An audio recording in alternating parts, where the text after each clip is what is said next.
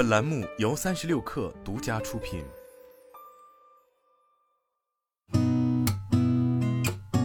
八点一刻，听互联网圈的新鲜事儿。今天是二零二三年八月二十九号，星期二，早上好，我是金盛。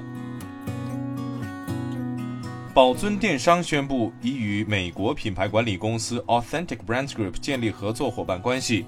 宝尊将负责运营 ABG 集团旗下 Hunter 品牌大中华区业务，并与 ABG 集团成立合资公司，从 ABG 集团收购 Hunter 品牌在大中华区和东南亚地区百分之五十一的知识产权。八月，全球 LCD TV 面板市场上下游开启了利润保卫战。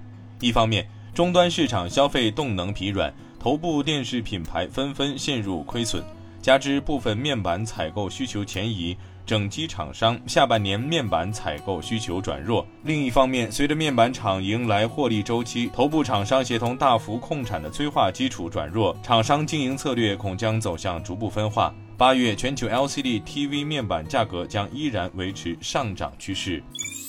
交易所披露，上周新增 IPO 申报企业一家，申报板块为北交所。截至八月二十七号，今年累计新增申报企业三百三十二家。中国互联网络信息中心昨天发布第五十二次中国互联网络发展状况统计报告。报告显示，截至二零二三年六月，中国网民规模达十点七九亿人，较二零二二年十二月增长一千一百零九万人，互联网普及率达百分之七十六点四。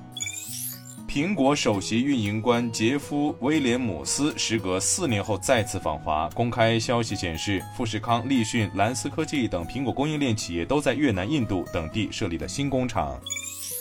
据消息透露，2023年 iPhone 和 Apple Watch 的发布会将于9月12号举行，较去年的9月7号稍晚。